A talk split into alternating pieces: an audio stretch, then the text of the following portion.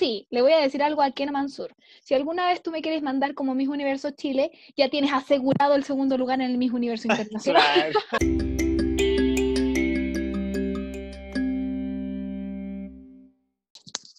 Hola para todos nuestros amigos del podcast Whatever. Estamos aquí comenzando este primer podcast, este segundo podcast de la semana con nuestra querida amiga Bárbara. Hola, hola, ¿cómo están? Estamos muy, muy contentos porque ya estamos en nuestro segundo capítulo y además queremos agradecerles de todo corazón eh, a todos los que escucharon el primer capítulo y que además ya están empezando este segundo capítulo con nosotros. Sí, queremos agradecer a todos nuestros amigos que en verdad nos fueron los primeros en escucharlo, el primero en darle ese vamos, su capítulo estuvo espectacular, los queremos, nos encantó su dupla. Sí, y darle muchas gracias, muchas gracias. sí, muy, sí, muy sí. Con todos sus comentarios, su cariño, que nos van a seguir escuchando, así que los amamos. Muchas gracias por hacernos tan felices con este proyecto a lo que, al que le estamos poniendo tanto cariño también. Y de hecho también queremos decirles que cualquier sugerencia, comentario o que nos quieran hacer llegar, idea incluso, nosotros felices las vamos a, tomar en cuenta, así que eso pues, y lo prometido es deuda, así que cuéntanos por favor de qué vamos a hablar este podcast un poquito. Redoble de tambores, redoble de tambores. Vamos, vamos, a trabajar en los efectos especiales, disculpen, no se vayan. vamos a hablar de la segunda parte de la experiencia de los concursos de belleza de nuestra querida amiga Bárbara. Sí. no es que yo sea egocéntrica ni nada, sino que creo, por los comentarios que hemos recibido, que como que fue chistoso el tema este, cómo partió todo, así que yo feliz les cuento mi experiencia, no sé si se dieron cuenta, pero me encanta hablar. Y, y a Ricardo también, así que vamos a aprovechar y eso. Es súper distinto escuchar la experiencia de una persona que vivió el certamen desde dentro, porque uno lo puede ver desde afuera y decir, oh, qué espectacular. Pero una persona que lo vivió desde adentro es una cosa totalmente distinta. Claro, y aparte que es el lado B de la misa, además, porque nosotras somos como en, en por fuera, no sé cómo decirlo, aparentamos ser como súper tranquilas, como que nunca nos pasó un percance, nunca tuvimos problemas, está todo bien, todo en paz, todo súper nice. Y no siempre es así, todas somos personas súper normales. todas somos amigas. Claro, y no, no, es así tampoco. Sorry para todas las misas que quieren mantener esto en secreto, pero se acabó. No, no, pero siempre, como en todo en la vida, hay cosas buenas y cosas malas, hay cosas chistosas, hay cosas que no son tanto. Claro, y al final eso son parte de la experiencia de un certamen, o sea, al final eso igual te ayuda a crecer, te ayuda a ser mejor persona, te da una visión distinta de la vida y te hace madurar un poco, ¿no? Sí, uno enfrenta situaciones de acuerdo a, las cosas que va viviendo y como, como les dije también en ese entonces, eh, en el podcast anterior, en mi, en mi primer acercamiento a este mundo fue súper, eh, no sé, como desde, desde la ignorancia y, lanzarme nomás a la vida a ver qué tal salía todo, pero ya pasando los concursos obviamente y, y bueno, fue casi el último concurso al que fui al internacional, fue el año pasado, en abril de 2019. Así que bueno, pero espérate, espérate, espérate. Cuenta un poquito de, cómo llegaste, o sea, yo creo que tenés que contar un poco de tu participación en los concursos que a previo a eso, como un poquito. Ya, a ver. Ah, bueno, aquí también eh, voy a ser súper sincera con mi historia, no voy a engañar, o sea, dejar, tratar de dejarme como, como algo que no fue. Después yo de, de, este acercamiento que les comenté, les dije que un año después me había atrevido a, participar en un casting eh, para Miss Earth Quillota, en donde afortunadamente eh, tuve mejor resultado del que esperaba incluso, porque en este certamen Miss Earth en, general se entregan cuatro coronas, y ese es el cuadro de honor. Y yo estuve dentro del cuadro de honor, fui cuarto lugar en ese entonces, em, y salí súper contenta, aparte que fue una experiencia encantadora. Eh, nos vistió un diseñador que, em, que tiene mucho renombre acá en Chile, que eh, para nosotras en realidad fue, fue de verdad un honor. Y pucha, fue la primera experiencia como formal. Después de eso, como creo que también lo dije un poquito, participé en Miss Earth Valparaíso al tiro, a los dos meses o al mes de haber salido de ese, fue en el mismo año. Y en ese certamen aprendí muchísimo, muchísimo. Y mm, también estuve en el cuadro de honor, saqué segundo lugar, fui eh, Miss Aire, eh, porque son, bueno, ahí Ricardo explica, por favor. Te va a mejor. bueno, son, son cuatro coronas las que entrega el Miss Air. La Miss Air es la que va al o Miss Tierra. Claro, Miss Tierra. Y las otras coronas son los cuatro elementos, que es agua, eh, fuego y ah, aire. Segundo, lugar, es aire, tercer lugar es agua y, el cuarto, lugar, es fuego. Así que yo ya tenía. Entonces, dependiendo de eso. Claro. Eh, dependiendo del lugar, es el elemento que representa en el cuadro de honor. En Quillota fui Miss Fuego, en Valparaíso fui Miss Aire y posteriormente, el siguiente año, tuve la oportunidad de participar en Miss Earth La Calera, en donde conocí a dos grandes amigos que, que, hasta ahora forman parte de mi vida, no me pude deshacer de ellos. No, mentira, los adoro. Juan Carlos y Santiago, que son los dueños del Miss La Calera, y también son los dueños del Miss Piel Dorada Chile. Bueno, yo entré a participar en este certamen, aprendí otras cosas distintas a, eh, porque son experiencias nuevas que siempre te aportan más. ¿Y cuál, cuál es la diferencia entre estos tres? O sea, el número de chicas, Ah, eh, eh, en el de Quillota éramos, no creo que mi memoria no es tan buena, pero éramos como 8 o 9, más o menos. Ya. Eh, y el certamen no tuvo tantas clases. Em, recuerdo que tuvimos una clase de oratoria, tuvimos como tres clases de pasarela y como tres clases de baile para el opening eso fue más o menos más las pruebas de vestido y, actividades que hicimos. Y fue mi primer acercamiento, como dije, en cuanto al show, al tema de la pasarela, la oratoria, todo. Y el escenario fue grandioso, que creo que lo dije en el podcast anterior. sí, sí lo eh, menciona.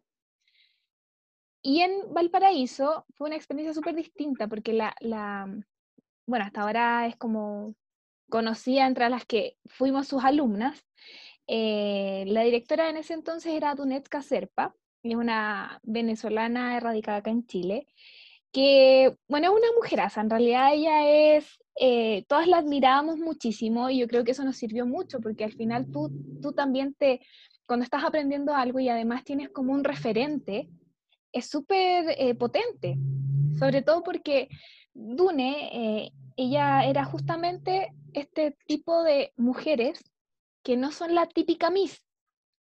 Ella siempre soñó con esto y siempre le gustó el mundo de la belleza y aprendió un montón y tenía una pasarela de infarto, pero ella era una chica no tan alta, bien curvilínea, caché con hartas caderas, hermosa, preciosa, obviamente, pero no tenía nada que envidiarle a, al tipo de Miss quizás más, eh, más aceptado, como, como habíamos dicho el, el podcast anterior. Entonces, para las que tampoco cumplíamos con esos requisitos era como bacán verla, o sea, era, era increíble porque ella caminaba y tenía una confianza, una pachorra, un, no sé, un empoderamiento dentro de ella, en donde nadie más existía en ese momento. Entonces, yo creo que en ese certamen, y lo agradezco muchísimo, pude como conseguir un poquito más de esta confianza que uno va adquiriendo eh, con el transcurso. Creo que me sirvió. Claro, ella te, ¿Te sirvió de inspiración un poco? Mucho, sí. Sí, mucho, mucho. Porque ella tampoco, eh, no recuerdo mucho la historia de ella, así que aquí me van a disculpar porque no, recuerdo bien si ella había participado en algún momento en algún certamen en su país o no pudo hacerlo por estas mismas... Eh, por estos mismos, claro, requisitos que, que, se impedían en ese momento. Entonces, para ella también era un sueño el estar formando mises, porque es algo que quizás ella quiso en su momento y no se dio por ese motivo que en realidad no recuerdo exactamente. Pero me tinca que era por eso, porque como dije, no era muy alta, pero eh, ni, tenía como este, este físico que, es el más común. Pero era de verdad Y ese concurso fue más largo, ¿no? Sí, ese concurso duró como eh, dos meses. Tuvimos, teníamos clases de pasarela cuatro veces a la semana. Era mucho, era eh, lunes, martes, jueves y viernes. Y los miércoles teníamos clases distintas. Teníamos, podíamos tener de maquillaje, podíamos tener de etiqueta, de autoestima. eh, era como bastante completo y también tuvimos una clase de oratoria con, bueno, la- el, aquí voy a nombrar a alguien más súper conocido, Teacher Salandi. Él es, para los que no están familiarizados con el mundo de, de las Mises, es un profesor de neurooratoria, súper conocido no solo en el mundo de las Mises, sino eh, mucho más allá. Y ha, ha hecho clases a muchas Mises famosas también. Entonces es un súper privilegio. Stephanie tener- Gutiérrez, Keiji Sayao. Claro, entonces es un súper privilegio eh, tener clases con él y afortunadamente yo en Quillota tuve una clase con él y después en Valparaíso otra, así que yo me sentía bendecida. ya era ganancia. Claro, mucha ganancia. Entonces, eh, bueno, este certamen era, eh, fue de esa forma, también tu- teníamos clases de, de baile para el opening. El opening fue maravilloso porque, bueno, aquí Rich sabe, pero yo amo a Beyoncé. Y la canción que bailamos Con fue todo Round su the World. corazón. o sea, y la canción que bailamos en el opening fue Round the World. Entonces, eh, estaba ahí la tuya. sí, la mía, yo en ese momento no, no, no sentía, no sé, más, una felicidad enorme. Nadie bailaba mejor que yo. Ah, claro. No, no, había un par que eran bailarinas y las chicas eran espectaculares, así que yo le ponía empeño a la mía. Pero bueno. Eh, y en ese certamen yo creo que crecí mucho en, en- no estoy diciendo que ahora yo tengo una súper autoestima, mis amigos saben cómo, eh, las personas que me conocen en realidad saben que, que tampoco es tan así, pero uno va avanzando, sobre todo en este mundo de, de la belleza, entre comillas, uno tiene que ser como súper fuerte, tener como un caparazón más o menos para seguir eh, a Claro, pesar de todo.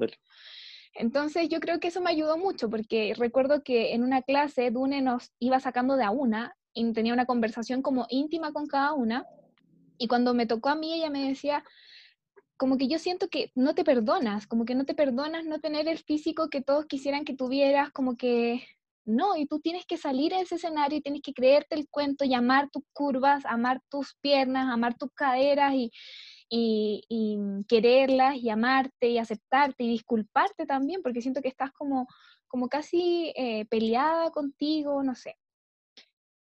Y para mí fue como, imagínate, todavía lo recuerdo, así que ella marcó bastante en ese sentido. Fue un poco psicóloga contigo, así como Sí, no sé cómo eso- habrá sido con las demás, porque insisto, hablo con todas, pero conmigo fue algo que me ayudó mucho. sacó una, una parte linda.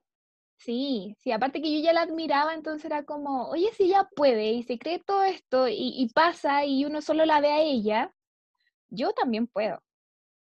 Entonces, y voy a seguir porque además me gusta. Y bueno, ahí en ese certamen también saqué el segundo lugar, también fue Miss Aire en Valparaíso. Así que recuérdenlo porque es algo que después va a sonar. Saqué segundo lugar por segunda vez. Después de esto, eh, no, pues, nada que ver, ridícula. Había sacado cuarto, en Valparaíso saqué segundo, y después en La Calera, que queda al medio con esa historia, en La Calera conocí a Sí. Santiago y a Juan Carlos, que también eran dueños del Miss Piel Dorada, y bueno, ahí ellos en realidad como que preparan súper bien a sus misses, teníamos, fueron dos meses también de competencia, si no recuerdo mal, y todos los fines de semana teníamos clases de pasarela, tuvimos clases de autoestima también, de maquillaje, ahí tuvimos como intensivo en maquillaje, eh, clases de estilismo, fue como súper completo, súper, súper completo, y además recibíamos como regalitos de los auspiciadores, fue como súper entretenido. Ah, bueno, y a todo esto en, en el de Valparaíso también tuvimos como esas clases y, y nos hicieron un, un cambio de look, entonces nosotros nos sentíamos como, como en American Next Top Model y todo el tema. Ya, bueno, volviendo a la calera. volviendo a la calera, ahí yo, los chicos son eh, como muy, muy simpáticos, obviamente que son exigentes y todo, pero al final uno se volvía, era como una relación muy de amigos en, en el grupo, o sea, éramos un grupo súper entretenido. Ah, y en cuántas candidatas éramos en el de Valparaíso, éramos 20. Éramos 20. wow, o sea, quedar dos de 20 igual ya era como un crecimiento, ¿no? Sí, pues ¿Tú qué sentiste después de eso? Así como después de Eh, que, de que sacaste segundo lugar. Dijiste, pucha, estuve a punto. No, fíjate que nunca me, es que yo insisto, yo actualmente... No te lo cuestionaste. No. O sea, no, sí me lo cuestioné. Yo actualmente, como por, no porque yo diga que soy la media Miss, sino porque yo sé que, cuáles son mis fuertes. Yo siempre siento más o menos cuando puedo llegar a, ciertas instancias. Pero en ese momento en donde tampoco conocía que uno buscaba, que no, que no, jamás me, me, me, vi en el cuadro de honor del de Valparaíso. Porque además, creo que te conté, no estoy segura, pero a, a ustedes no les he contado, así que voy a contarlo brevemente. el casting del Miss Earth Valparaíso ya me dio miedo, o sea, Ah, no lo conté porque a ti te conté que. Ah, el chascarro. Sí, eh, sí a mí me lo contaste. De principio, el casting fue en el hipocampus de Concon, o sí, de Concon. Sí, de un lugar hermoso, súper grande, entonces ya era como, eh, como, no sé, como un poquito más intimidante. Éramos muchísimas postulantes y obviamente porque también Valparaíso es una, es una ciudad que llevaba un poquito más en certámenes, Quillota estaba como partiendo, si no me equivoco, y también hay menos gente, entonces eh, éramos ocho o nueve candidatas, no recuerdo, y allá en Valparaíso las, las del casting éramos como, no sé, 50, entonces yo dije, no voy a quedar. Era otra. Pensé que no iba a quedar. Claro, Valparaíso tiene como más más conocimiento en el tema de los concursos, un poquito claro, más. y hay más población además. Entonces, bueno, entramos, nos hicieron pasar una sala de espera, fue como súper organizado, nos mostraron un, un, eh, un, PowerPoint en donde salía qué cosas, qué, qué presentaciones íbamos a tener, como todo súper ordenado, eh, nuestro uniforme, como súper, súper ordenado tipo escuela. Entonces yo dije, no, esto es otra cosa, o sea, yo aquí no quedo. Eso, eso pensé. Y después entramos a, no, bueno, nos explicaban las reglas y nos hacían pasar de una después con el jurado, entre comillas. No jurado, pero era como, bueno, eh, las personas seleccionadoras del casting. Y ahí estaba Dune y estaban otras personas que en estos momentos no recuerdo tanto. y eh, bueno, era eh, como una sala larga en donde habían preparado como una pasarela y ellos estaban al final en una mesa, obviamente. Entonces primero te entrevistaban y todo y después te hacían caminar. Y yo algo de pasarela ya había aprendido, pero es súper difícil pulir pasarela. Aquí, Ricardo, por favor, para la gente que con cuatro clases no alcanza. No, no, para nada. Para nada. Y aparte, yo creo que es totalmente distinto caminar en un escenario que igual que caminar en un casting, porque está ahí como ahí directamente con el jurado, no sé, en un, en un escenario que no practicaste nada, pues como la primera impresión un poco. Sí, y además que, también eh, uno aprende la teoría y después saca como su esencia en la pasarela. Entonces es distinto saber caminar a ya estar proyectando lo que tú eres o lo que tú, claro, la emoción que tú tienes en ese momento. Obviamente tú llevas un año en eso, como con clases de verdad. llevaba solo un concurso. ah, no, estoy hablando desde Valparaíso, sí. Sí, sí, ya hay muy poco, entonces sí, obviamente ir a la primera, primera, como a los leones de primera impresión igual te, te, hace vibrar el corazón un poquito, ¿no? Sí, bueno, pero aquí viene el chascarro. Em, bueno, me dicen, ya mira, camina hasta el fondo y te devuelves y posas acá. Ok, yo camino hacia el fondo y justo en el fondo, en el fondo, como al final de la pasarela, había una cosa en el suelo que era como de enchufe que tienen los hoteles de repente. Yo la piso sin darme cuenta y me, justo cuando fui a dar la vuelta me caigo y quedo arrodillada mirando al jurado. Arrodillada, o sea, ni siquiera pude caer mejor, no se me dobló el pie, no, quedé arrodillada. En ese momento yo dije, aquí cagué, disculpen, pero eso pensé.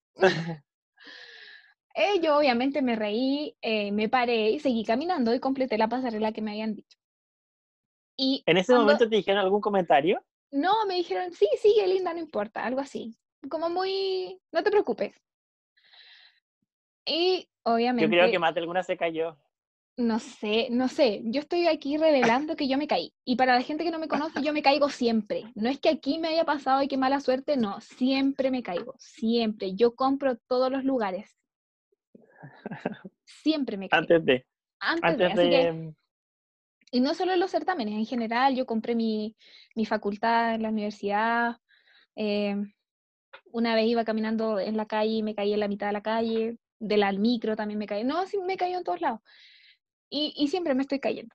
pero afortunadamente en escenario, así como en la hora de los cubos, nunca me he caído hasta el momento. Así que si me ven caerme alguna vez, ustedes pueden decir, oh, al fin, no. Pero Ah. ojalá no pase. Este era el momento de Este era el momento. Y lo vi. Fui Lo testigo.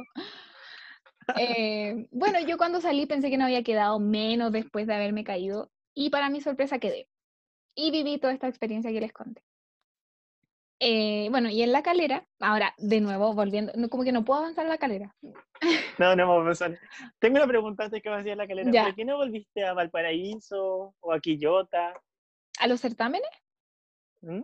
En, en realidad no fue porque no quisiera, sino porque siento que, eh, por ejemplo, en Quillota no se hizo más concurso, al otro año se designó una persona.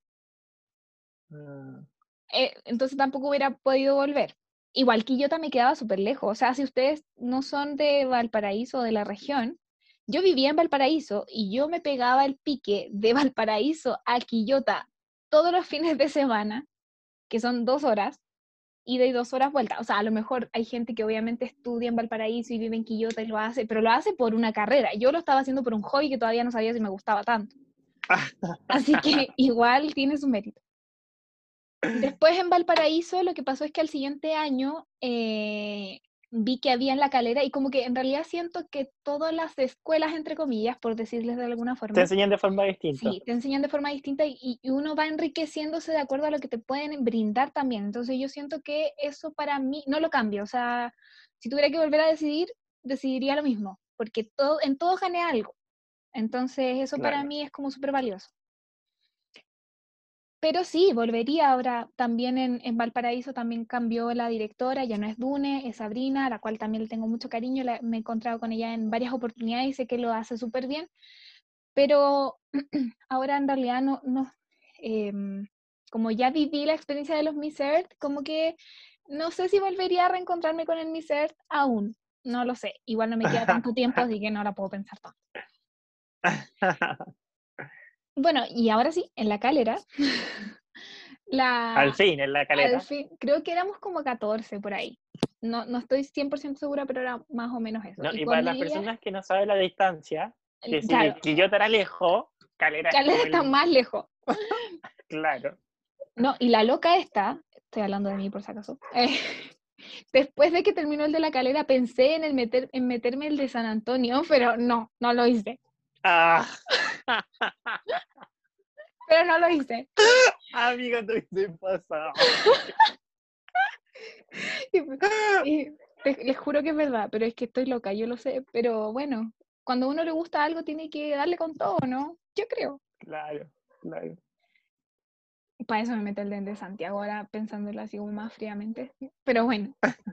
Eh, en la calera, mi, eh, el grupo de, de- de chicas era súper bacán porque compartimos harto. Todos los fines de semana también tenía que estar en la calera. Y justo ese año que estuve en el concurso de la calera, me metí al centro de alumnos de mi carrera. Entonces fue como un año súper eh, movido, por decirlo Demandado. de alguna forma. Sí. Te he mandado. Y hubo paro, y como yo estaba en el centro de alumnos, tenía que estar todos los días en la U igual, ¿no? Fue, fue un año de sacrificio, pero, pero no lo, tampoco me arrepiento, la verdad. Pero valió la Eh, pena. Sí, sí, valió la pena. Aparte que los chicos tienen una forma de... Hay, hay muchas cosas que influyen en, en una Miss, y una de esas cosas también tiene que ver con la actitud, y yo creo que eso fue lo que me entregó el, el concurso de la calera, en cómo comportarme, cómo ser un poco más inteligente, obviamente compitiendo bien, no estoy hablando aquí de ser inteligente para hacerle trampa a las demás, no, no piensen, No, sino que inteligente en el sentido de averiguar, de, de, de qué cosas buscan los, también los jueces, como eh, ser un poco, también un poco más smart en tu forma de, de- de concursar. No, no, es solamente, no es solamente caminar y contestar preguntas, es mucho más que eso. Entonces, eh, bueno, los chicos ahí hacen un, un súper buen trabajo y, y siempre estuve peleada, muy peleada, peleada no en el sentido de combo, sino peleada en los puntajes, con la chica que ganó, que se llama Fra- Francisca Contreras, una, una gran amiga también, que he hecho muchas amigas en este, en este transcurso, ¿ah? pero no las he nombrado a todas. En, en todos los certámenes uno siempre hace amigas, eso es así, siempre. Y en ninguno de estos tuve enemigas, en ninguno, se los prometo que no. A lo mejor habían algunas con las que no tenía tanta relación o tanta afinidad, pero nunca hubo mala onda. pero pasó se en todas compartió partes. Todo bien, Que se forman, sí, que se forman súper bien. grupitos como más afines. Pero nunca algo de mala onda, nunca, nunca. En estos tres certámenes. Y bueno, siempre estuvimos como ahí, como con los puntajes, y en la hora, eh, en, en la hora de la final, digamos, em, bueno, yo estaba, ahí ya yo debo reconocer, dije que los anteriores yo sentía que, que en realidad no sabía qué esperar, pero yo debo reconocer que ya en la calera, cuando yo sentía la experiencia que tenía, las cosas que había aprendido en los demás, la, también la personalidad que había sacado dentro de la competencia, yo sí, sí me veía en el cuadro de honor y también sentía la posibilidad de ganar esa corona. Y bueno, en el día de la final como que todo podía pasar. Y salí segundo lugar, nuevamente, por eso les decía que llevaba dos segundos lugares. Fue un spoiler, lo siento. Eh, gané el segundo lugar y en realidad estaba súper contenta, pero como anteriormente les dije, yo siempre pido como, em, como retroalimentación acerca de mi participación y eso lo hago desde siempre, desde el primer certamen. Siempre quiero saber qué es lo que me falta, qué es lo que tengo que pulir, qué es lo que creen que me faltó, pero en el buen sentido, no como de ir a los jurados y decir como, oigan, ¿por qué yo no gané? Si yo lo tengo todo, no, jamás. Siempre en el Claro, esa sentido corona de era mía. sí, sí. Aunque yo, no, mentira, aunque yo lo supiera, no, es broma, es broma. Eh, siempre iba como con ese, con, con el ímpetu de mejorar, de que como yo Claro. sabía que iba a seguir compitiendo, porque ya estaba obsesionada con, no obsesionada en el mal sentido tampoco, sino que era una faceta que yo quería seguir desarrollando, sabía que me iba a servir. Entonces, como siempre, fui donde los jurados, ¿cierto? Conversé eh, varias cosas, no solo esto, y les también de repente te dicen incluso como, oh, yo te veo en este concurso, podrías probar acá, no sé qué. Entonces son conversaciones súper amenas. Y bueno, ahí hay de repente comentarios no tan bonitos como recuerdo que me dijeron uno de los jurados, no recuerdo quién, así que no pregunten nombre porque no recuerdo. Tampoco lo diría en todo caso. Em, me dijo, no, tú eres increíble, eres una, una candidata súper potente, tu respuesta fue la mejor de todas eh, y caminas muy bien, pero lamentablemente la ganadora se elige en traje de baño y la verdad es que cuando yo te veo en traje de baño, lamentablemente mi vista se me va a tus piernas y es lo único que veo. Y yo como, ah, sí, po, comprendo. eh, yo sé que es algo que tengo que mejorar, que, que tengo que tonificar, bajar, no sé cómo, cómo, no sé qué habré dicho en ese momento, pero obviamente que yo lo, lo asumí como algo que yo sé, que es con lo que yo tengo que, em, a ver, que yo tengo que ser lo suficientemente potente como para que ese no sea un problema. Porque es Claro. genética al final. Entonces, no puedo hacer mucho con eso. Eh, pero esos son ese tipo de comentarios que de repente no son tan bonitos de escuchar. Pero al final me decía, o sea, lo que, lo que intentó decirme es que yo puedo tenerlas todas, pero tengo que tener el físico. Eso fue Claro, para que- mí al final. Eso. Claro, o sea, si tú como que barres todo lo que te dijo y buscas como la médula del mensaje, es como mejora tu físico y vas a ganar, claro. claro, y ganas. Y en todo caso es algo que, que, mm, siempre ha sido como eh, talón de Aquiles, no sé cómo decirlo en realidad, pero es como eh, mi, em, a ver, no sé cómo decirle, porque no es algo malo tampoco, sino que es algo que yo tengo que mejorar, no es mi fuerte, no es en lo que yo me destaco. No es, en- no es que van a decir como, no, esta Miss tiene un cuerpazo, entonces no, no van a Se decir, ganó el, el mejor cuerpo del No. concurso. esa banda está muy lejos de, está muy lejos de ser Pero Miss". no, pero, Pero en el mundo de las Mises, no estoy diciendo. Mises, Sí, sí, sí, eso. Hay que aclarar. Mises, porque si ustedes, si ustedes conocen a la Bárbara, van a quedar impactados de lo regia que es. En verdad van a decir, nunca tanto, pero, "Ah, pero esta mujer tan regia y la has dejado dos veces en el segundo lugar. No, espera, que sigue la historia. Ya, pero eso, no, tampoco es algo que, insisto, como Yo no quiero dar la- spoiler. Sí, como les dije la vez anterior, gracias, a mí se me olvida. Eh, como dije la vez anterior, yo estoy en paz con mi físico, o sea, todos tenemos inseguridades y yo no voy a dejar de ser esto por, por nada de ningún comentario. Lo único que voy a hacer y lo que yo creo que todas debemos hacer por salud incluso, eh, es tratar de llevar una vida lo más saludable posible. Porque Claro. nosotras somos así al final y uno se tiene que aceptar de alguna forma. Creo yo. Todas tenemos que buscar paz con eso. Y ya había pasado por el certamen de Valparaíso en donde me, la Dune me había dicho, quiérete, ámate, ama tus curvas y no sé qué. Entonces en ese momento fue como, ya entiendo, pero en algún concurso y en algún momento eso no va a ser un impedimento. Entonces esa fue mi mentalidad y yo seguí para adelante nomás. Y eh, me acuerdo que, no sé si es ese mismo día o como dos días después, me habla Santiago con Juan Carlos y me dicen, ¿sabes qué? Que nos gustaría, nos gustaría designarte para el Miss Piel Chile. Y esto significa que ellos no hacían concurso en ese momento, entonces ellos elegían una candidata y bueno, obviamente que ahí hay un trato de por medio porque ellos no están haciendo un concurso, entonces ahí hay, habían cosas que tenía que costearme yo y otras que costeaban ellos y así. Y eso significaba que yo representaba a Chile en Miss Piel Dorada Internacional que se hace en México todos los años. Y obviamente yo, O sea, loca. O sea, en verdad saliste ganadora en ese momento porque, o sea, está bien, va a ir a un nacional y todo, pero tener la oportunidad de ir a un internacional y representar a Sí. Chile, yo creo que es una experiencia impagable. Sí, yo me sentí súper, eh, no sé, eh, valorada también, porque como ellos ya sabían mi proceso, sabían cómo, cómo yo competía, y de hecho sus palabras fueron como, no te podemos desperdiciar.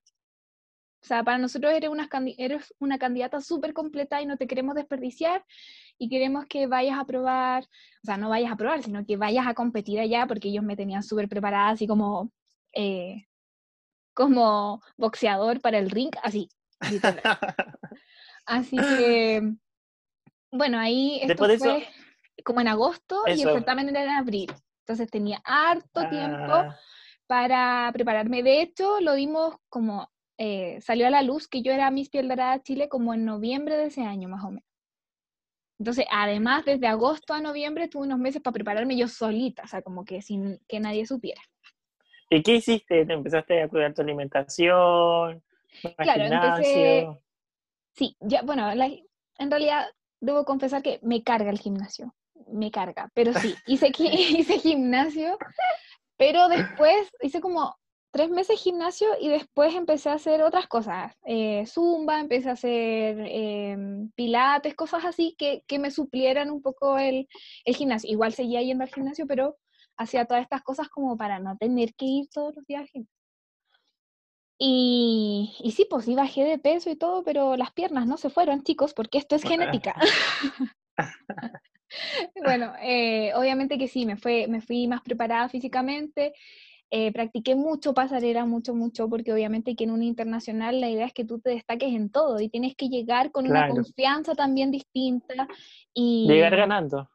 Claro, o sea, es un, eh, y súper preparada, porque todo impone, o sea, aquí las personas que creen que esto es caminar y listo, no, hay muchas cosas, entonces los chicos me decían, mira, trata, yo afortunadamente como no me cuesta mucho hablar, no sé si se habrán dado cuenta, pero no me cuesta mucho hablar, entonces em, traté de conseguirme auspiciadores de muchas cosas, cosas de llegar como súper preparada, con mucha ropa y todo el tema, porque esto también se va por especulaciones, entonces mientras más preparada te ven, también como que más pasas a ser favorita.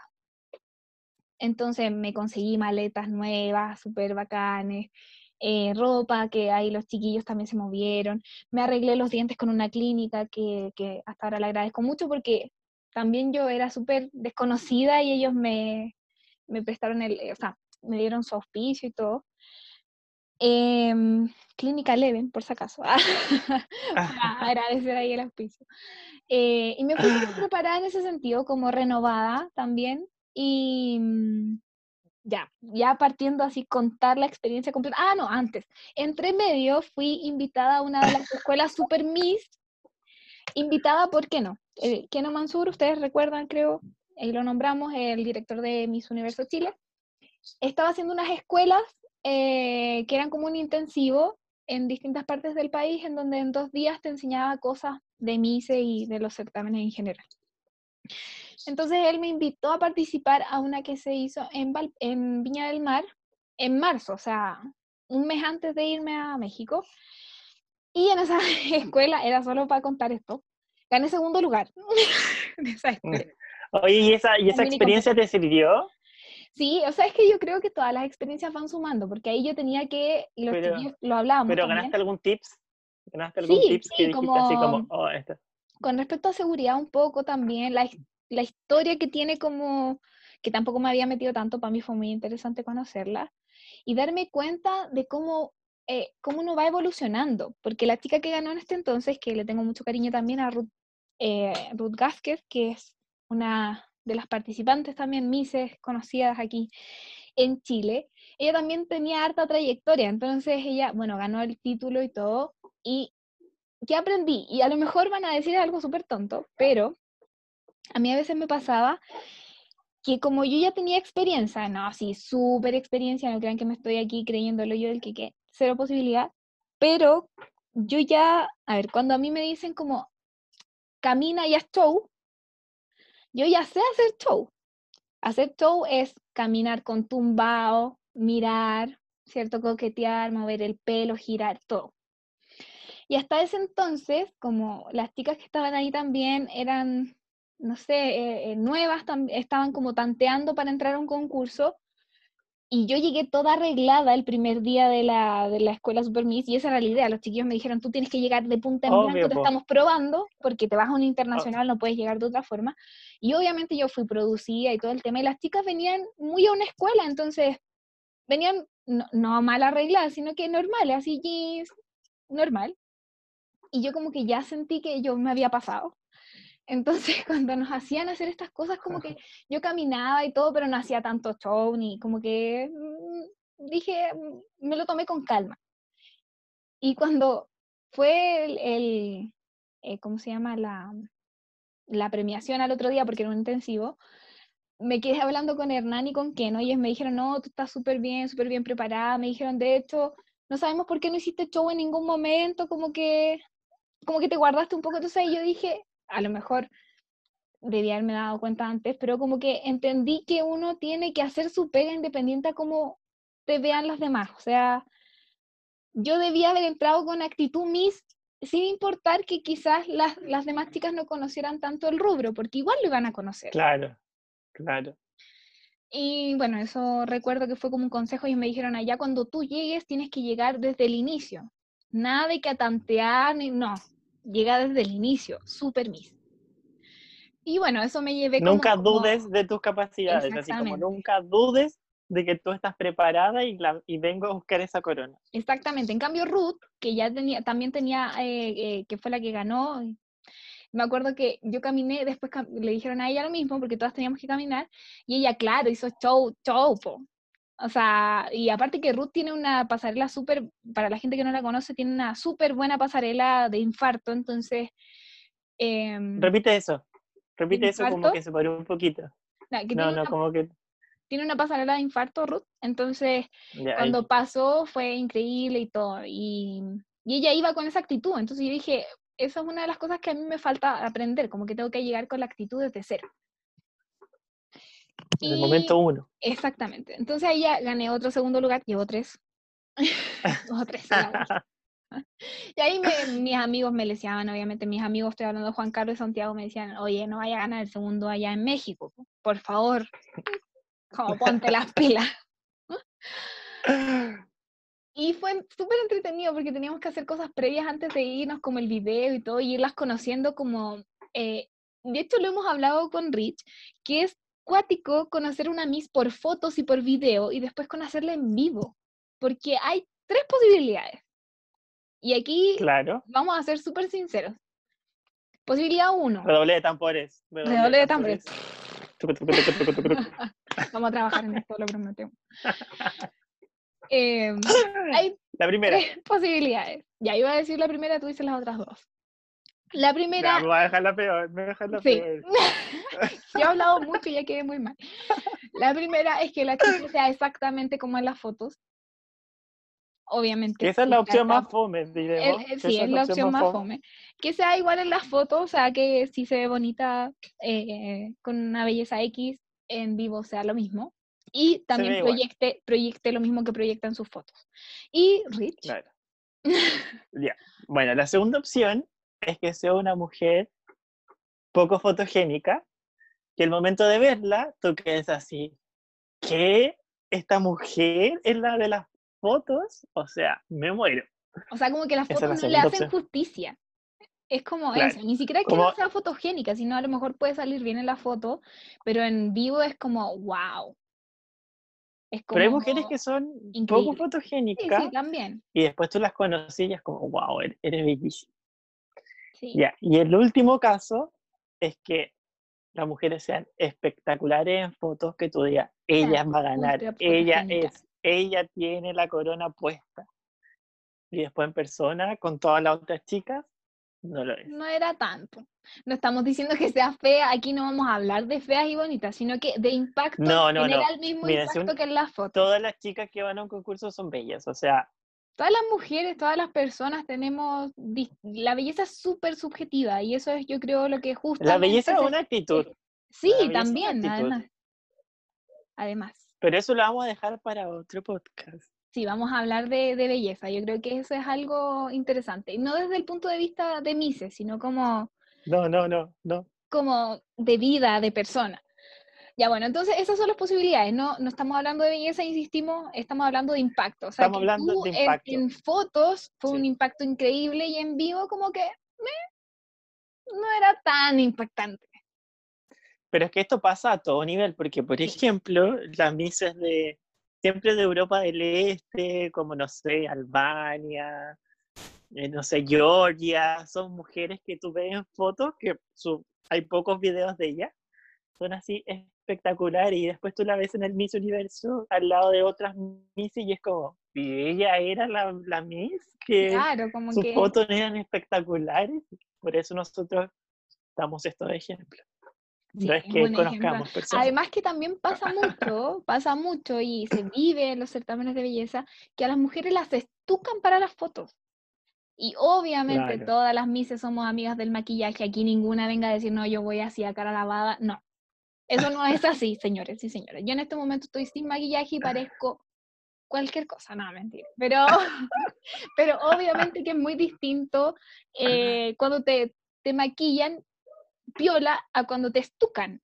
Entonces, a veces en las fotos pasa que te estucan y además al pasar por el filtro del fotógrafo quedas como, no sé, como en, en el filtro de la cámara en belleza 10. Entonces, es distinto a verte en persona. Claro. Bueno, entonces, me fui a México. Fue súper atarantado porque mi, bueno, usted, yo participé en la calera, ¿cierto? Entonces, mis directores estaban en la calera, yo vivía en Valparaíso. Y además algunos auspiciadores estaban en la calera, entonces yo tenía que estar viajando constantemente y fue todo un show, en, e- un show en ese sentido. Y el día que iba a tomar el avión, ah, bueno, antes de eso, para comprar los pasajes también fue un show. Porque yo compré los pasajes intentando que no hacer escala porque había como una promoción, entonces justo pillé sin escala a México. Y no me llegaba el pasaje, entonces tuve que llamar a la aerolínea, eh, no vamos a decir nombres, porque además va a ser publicidad muy mala, así que no voy a decir el nombre. No les Y- conviene a ellos. No les conviene a ellos. Pero si me regalan un avión, no, mentira. Em, no sé, Eh. amiga, con esta época del coronavirus, como que la tendría estacionado. Eh, bueno, la cosa es que habían hecho todo mal, no me llegaron nunca los pasajes, llamé como mil veces y sin mentirles, un día que iba viajando a la calera, que el bus se demora, se demora dos horas, hablé toda la ida en el bus. Me pasaron con todo el mundo, fue impresionante la forma de pelotearme, no sé si ese día estaban aburridos o es como... No, pásasela a este, pásasela a este. fue pásasela a horrible este, y conté la este. historia como a 10 personas. De verdad que fue. Oh, yo no volvería a viajar en esta aerolínea, la verdad. No les voy a decir cuál, pero. Pero que fue horrible, fue horrible. Después, al fin, llegó como mi héroe, que no me acuerdo de su nombre, pero gracias. Yo soy Bárbara Pacheco, la que habló con 10.000 de sus compañeros. Y Que no sirvió de nada. No sirvió de nada. Y él me juntó como las, los pasajes, creo que se habían como desagregado, me lo habían cargado mal a la tarjeta, fue todo un show. Ya, me lo junto. Momento de ir al aeropuerto día de el viaje. El vestido para la noche final, el vestido de la cena de bienvenida y además un vestido por ahí extra, los traían mis directores que venían de la calera, no venían en el mismo auto que yo. Y yo estaba con mis maletas ya en el, en, ya haciendo el check-in con mi familia que me fue a dejar y todo. Eh, y ellos no llegaban, y no llegaban, y no llegaban, y no llegaban. Y se acercaba la hora, y yo como, no, ¿qué me voy a poner en la noche final? y estaba haciendo el check-in y me dicen, ¿sabes qué? Tus maletas no están agregadas. Y yo como, ¿cómo no están agregadas? Que no, que pasó algo. Al final el mismo problema que tuve y que resolví por teléfono, se supone, lo tuve al momento de hacer el check-in. Fue horrible. No. Y encima estos chicos que no llegaban.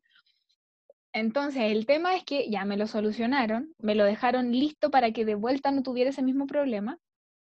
Y no llegaban, no llegaban, me dijeron, no, tenemos que subir las maletas, que eran dos maletas grandes y una maleta que iba conmigo. Y las tenemos que subir, las tenemos que subir. Y la maleta chica iba llena. Entonces yo así como, ¿con dónde voy a meter los vestidos? De verdad que no, no sabía qué pensar.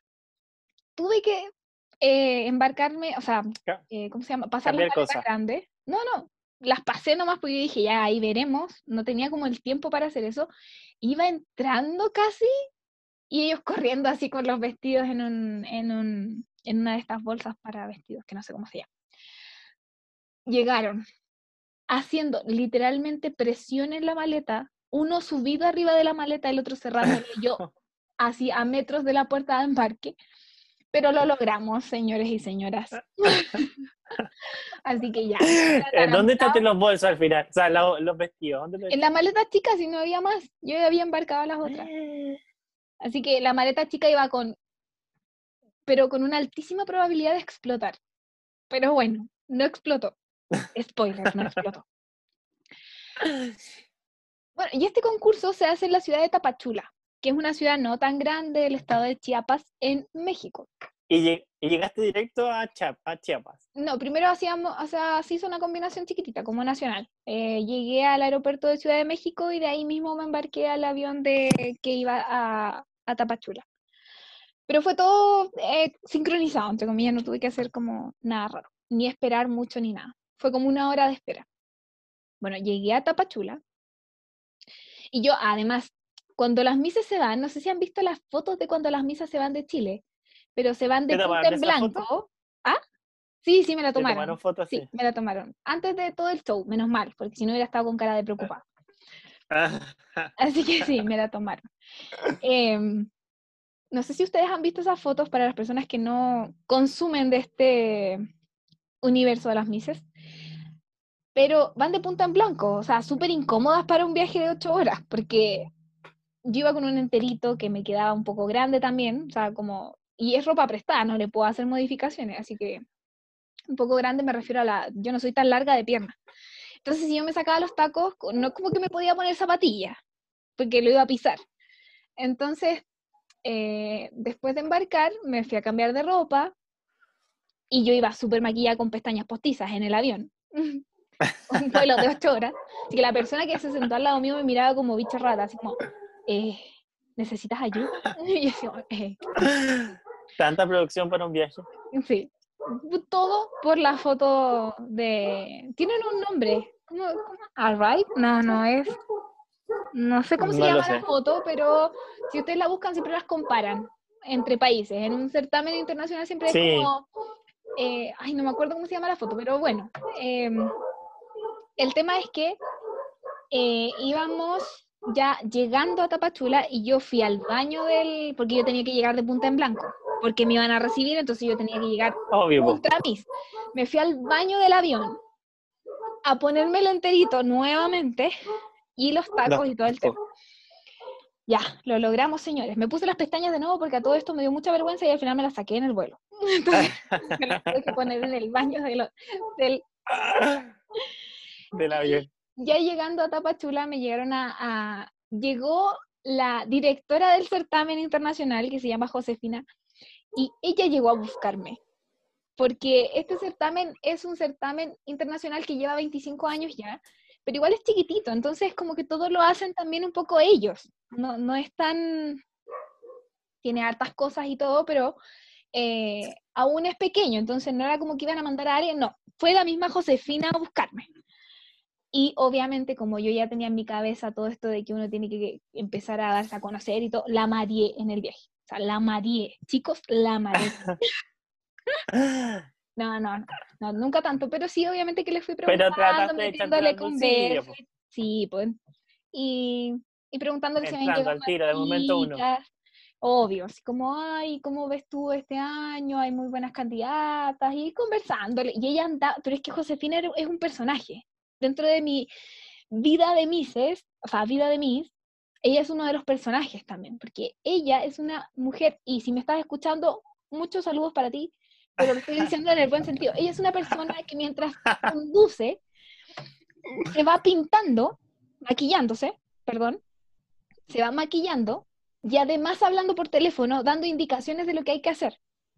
Entonces, eh, y además escuchándome, porque obviamente yo le iba metiendo conversa. Entonces, yo pasé miedo en ese viaje, la verdad. Eh, Igual, yo leí el auto, como de verdad estaba asustada y dije, quiero competir. y ella iba como llegar con una mano en el volante, la otra mano maquillándose el ojo en el espejo y con el altavoz del celular diciendo, pero ¿por qué no llegaron a buscar a las otras niñas que tuve que venir a buscar a Chile yo y no sé qué? Y es como, Dios, por favor, mis papás se mueren si me muero en México. No, lo más terrible es que, bueno, yo tengo la experiencia de cuando fui a México, yo que he impactado que en verdad no quiero generalizar porque las generalizaciones no son buenas, pero los mexicanos son un poco despreocupados por manejar. O sea, yo quedé impactado de, de todas las cosas que no hacen, así como, o que hacen a la vez de manejar, como, no sé, tomar o andar sin cinturones, o no sé, mil, mil personas en, en, o sea, mil personas en, en una moto, no, yo quedé impactado. Solo fui a un lugar en México, bueno, un poquito de México, no estoy generalizando en total, a, a Cozumel. Ya. Ya, pero eso no es el punto. Sigue con tu historia. Solo quería decir lo del... No, pero está bien. Aparte que, imagínate, en Tapachula es lo mismo. No sé, yo anduve en auto eh, como con cuatro personas y la verdad es que las cuatro te dejaban harto que desear, pero sobre todo Josefina. Josefina, yo te quiero mucho, te guardo el mejor recuerdo, pero casi me morí. Y yo, más encima, uno va a modo misa, así que no puede decir como cosas malas ni nada, así que... Así como, eh, oye, pero ¿cómo te... Claro, no, cero. De hecho, creo que lo que le dije es como que la veía muy... Ah, porque en un momento cuando se terminó de maquillar, iba texteando, ni siquiera hablando, llamando, porque no le contestaban. Entonces, creo que en un momento le dije como, Josefina, si quieres yo te... Eh, yo mando un mensaje, claro, algo así. Y de hecho me lo pasó para que yo le mandara el mensaje. Bueno, llegamos a una tienda en donde ya estaban algunas chicas, éramos como 12 candidatas más o menos, 12 países, por ahí. Y mm, en un principio eran 15, pero pasaron varias cosas, como, eh, bueno, de chicas que nunca conocí porque no les dieron como permiso, una era menor de edad, otra como que quedó en la, en la aduana, una cosa así, súper loco, pero la cuestión es que éramos como 12 oficiales que competimos al final. Que llegaron a la concentración. Claro, que llegamos a la competencia. Ya, bueno, entonces habían llegado como cuatro chicas antes que yo y me llevaron a la tienda, pues que ya no, partimos haciendo prueba de vestuario porque tuvimos varios eh, eh, desfiles de moda entre medio del concurso, eran 12 días de concurso.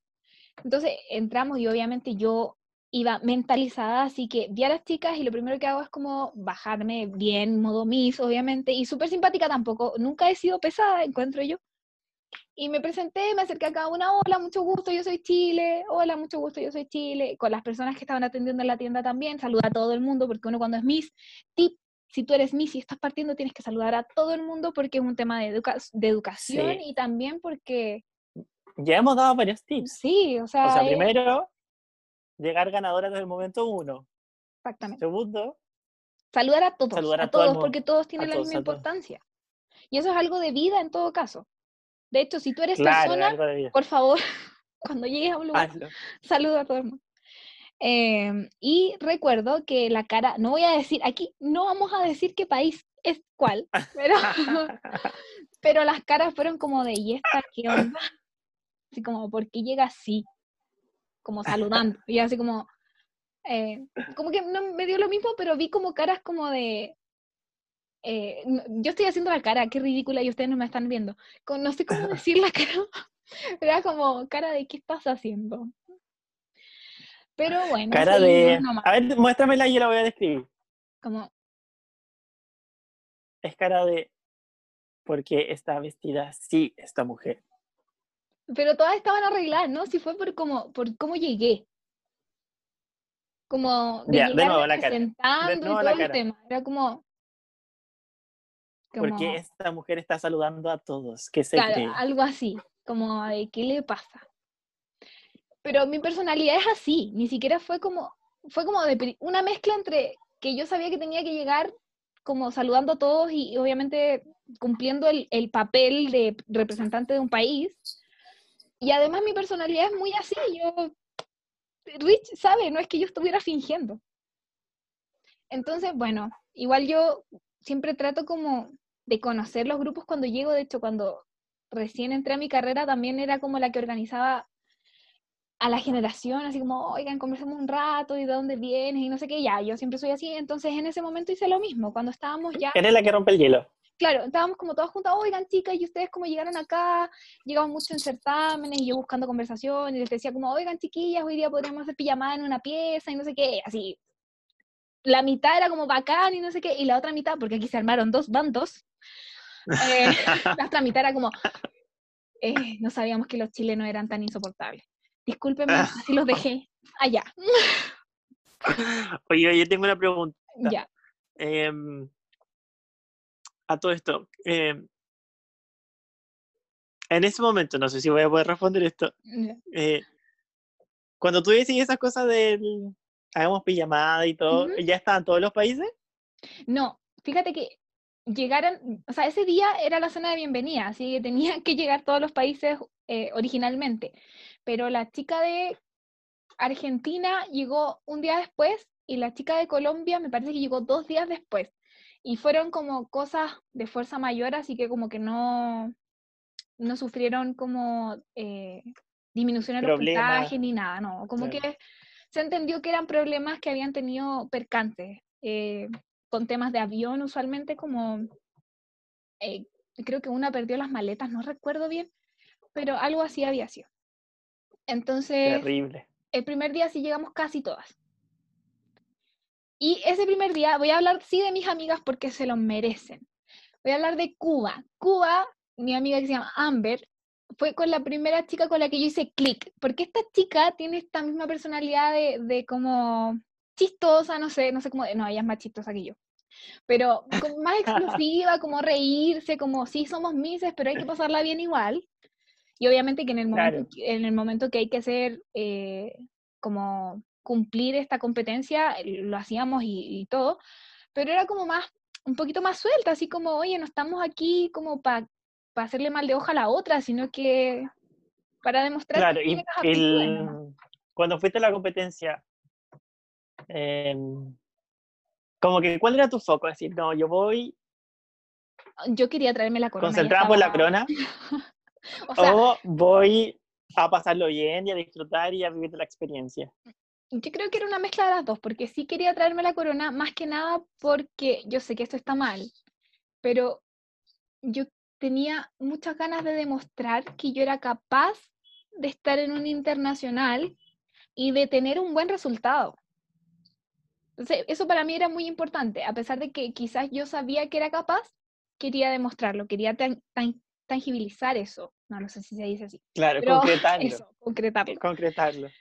Eh, pero además sí, pues yo soy, em, siempre he dicho y siempre he creído que todas las experiencias te enriquecen como persona y eso para mí era súper importante. De hecho, para, así como para partir, yo jamás había viajado fuera del país sola. Y además fui a México, ocho horas de viaje. Entonces, al otro lado, eh, al otro hemisferio, al otro lado del mundo. Exactamente. Así que para mí ya, para eh, partiendo, como que era una experiencia digna de vivir e, e importante. Bueno, el tema es que em, ya conociéndonos, bueno, me hice amiga de Cuba y de México, que eran, ellas se conocían desde antes, entonces me hice amiga de ellas. Y nos llevamos súper bien, nos tocó en la pieza juntas, bueno, en realidad no sé si nos tocó o es que estuvimos en dos hoteles porque esto, de hecho, lo conté mal, yo llegué a Tuxtla Gutiérrez, porque el certamen partía en esa ciudad y después nos íbamos a Tapachula, terminaba en Tapachula. Entonces, el primer hotel, que fue en Tuxtla, era un hotel maravilloso que se llama Holiday. Vamos a cobrar aquí por publicidad. sí. Un hotel precioso, precioso. Llegamos y tenía una piscina así como... Primero el hall era hermoso, el restaurante era, de verdad, un hotel, yo me sentí, yo dije, aquí me voy a pagar. Era hermoso. Valió la pena todo. Valió la pena todo. Y entramos a la pieza y decidimos estar las tres juntas porque justo eran las tres. Y mm, entramos a la pieza y la pieza era increíble, era muy bella. Bueno, en realidad yo me imagino que hay hoteles más bacanes, pero para mí este era un hotel increíble. Las camas eran de dos plazas, súper bacanes. Em, el, el, baño era súper cómodo como para que hubieran tres mises también. Porque Claro. obviamente que te llevábamos, llevábamos muchas cosas y teníamos que maquillarnos todos los días y arreglarnos todos los días, entonces había espacio, había muchos espejos, entonces era como... Requería tiempo. Sí, y era perfecto. Y bueno, como que ese día yo seguía con Amiga, la- tengo una pregunta. Dime. ¿Cuánto tiempo llevamos? Em, vamos casi en la hora, pero todavía no Vamos llegamos casi a la hora. hora. Sí. Vamos a hablar un poquito más para dar como eh, los bandos que se formaron, la anécdota y ya vamos a tener que dar por finalizado este podcast, este segundo capítulo. Sí, amiga. Ya, eh, bueno, el tema es que se armaron dos bandos de la nada. Yo los primeros días seguía, después de las actividades, de las últimas actividades, insistía con chiquillas, vamos a conversar un rato, y la mitad me pescaba, que al final el bando de nosotras, no sé cómo decirle, de cómo, a ver, eh, con las que yo tuve más afinidad simplemente. Y al final, me, como que todas decían, es que no sé cómo decirlo ahora, ya. Bueno, yo decía como, ay, chiquillas, vamos a conversar un rato, y como que no, yo me voy a ir a dormir, no sé qué. Y siempre me quedaba con las mismas que eran como las con más afinidad y entre nosotras conversábamos y así. Pero después de los dos primeros días de competencia, me di cuenta, me percaté que habían chicas, obviamente no del bando de las chicas que hablaban conmigo, em, que como que me miraban y cuchichaban, que cuando estábamos en una foto como que me miraban feo, y, y no fue como tan bonito, obviamente, porque yo me di cuenta y creo que nunca me había dado cuenta de esas cosas. Entonces un día X que estábamos en, en una cena, porque todos los días mo- íbamos a distintos restaurantes, entonces estábamos en, en uno en donde nos estaban sirviendo la cena, y de repente ya habíamos tenido el primer desfile. Fue como el tercer día esto, tercer o cuarto día. Eh, entonces yo veo a una de las chicas que no era súper amiga mía, pero igual conversaba conmigo de repente. Y, y la noté triste. Entonces yo me acerqué a ella y yo, bueno, Rich me conoce, yo soy súper corazón de abuelita, súper corazón de abuelita y en realidad a mí me gusta competir bien. Yo si puedo ayudar a alguien lo voy a hacer y lo voy a seguir haciendo. Creo que eso es parte de competir limpiamente. Así que yo me acerqué a ella como para tratar de, de- de preguntarle qué le pasaba o no sé qué. Ella me decía, pucha, es que lo hice mal, es que no demostré todo mi potencial. No voy a revelar Claro. identidades. Pero al final soy muy amiga de ella, afortunadamente. Y yo, bueno, la- le levanté el ánimo y hablé con ella harto rato. Y de repente ella me dice, yo no sé por qué las demás son tan pesadas contigo. Y yo quedé como, porque hasta el momento era una sospecha en mi mente de que... Y dije, ah, le- quizás puede ser. Claro, como... o quizás me estoy pasando rollo. Exactamente. Entonces ella me dice eso y yo quedé como, eh, ¿a, a- a qué te refieres? Y me dice como, eh, ay, no, es que no me quiero, obviamente me dijo, no me quiero meter en atados, pero la- al final, cuento corto, me terminó contando. Y cuando nos estaban arreglando para el desfile que había pasado, eh, ella me dice eh, que, bueno, yo cuando nos estaban arreglando para ese desfile, yo noté que, que se había formado un grupo grande, en donde solo no estaba, solo no estaban mis dos amigas de principio, o sea, México y Cuba. Todas las demás estaban en ese grupo cuchichando. Y cuando yo me fui a sentar para allá, porque yo estaba lista y yo como súper ingenua, me fui a sentar allá y como que se callaron. Entonces eso fue como, como sospecha. ¿no? Sospechoso.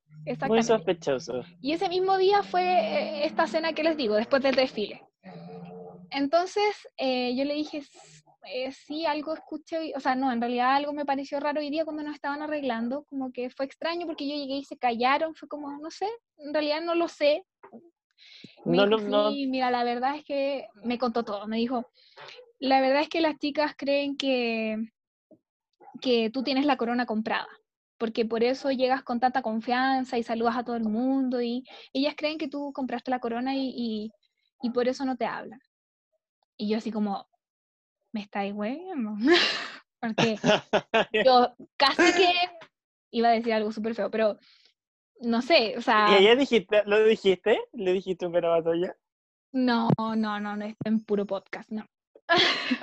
Ah, puro bien. podcast, no importa. Super Miss, hasta, no, no, le dije como de verdad, es que yo junté dinero todo el verano para poder venir, o sea, no me hubiera alcanzado para comprar ni nada, o sea, cero, Tendría que haber trabajado hace tres veranos para poder comprar la corona. claro, cero posibilidad.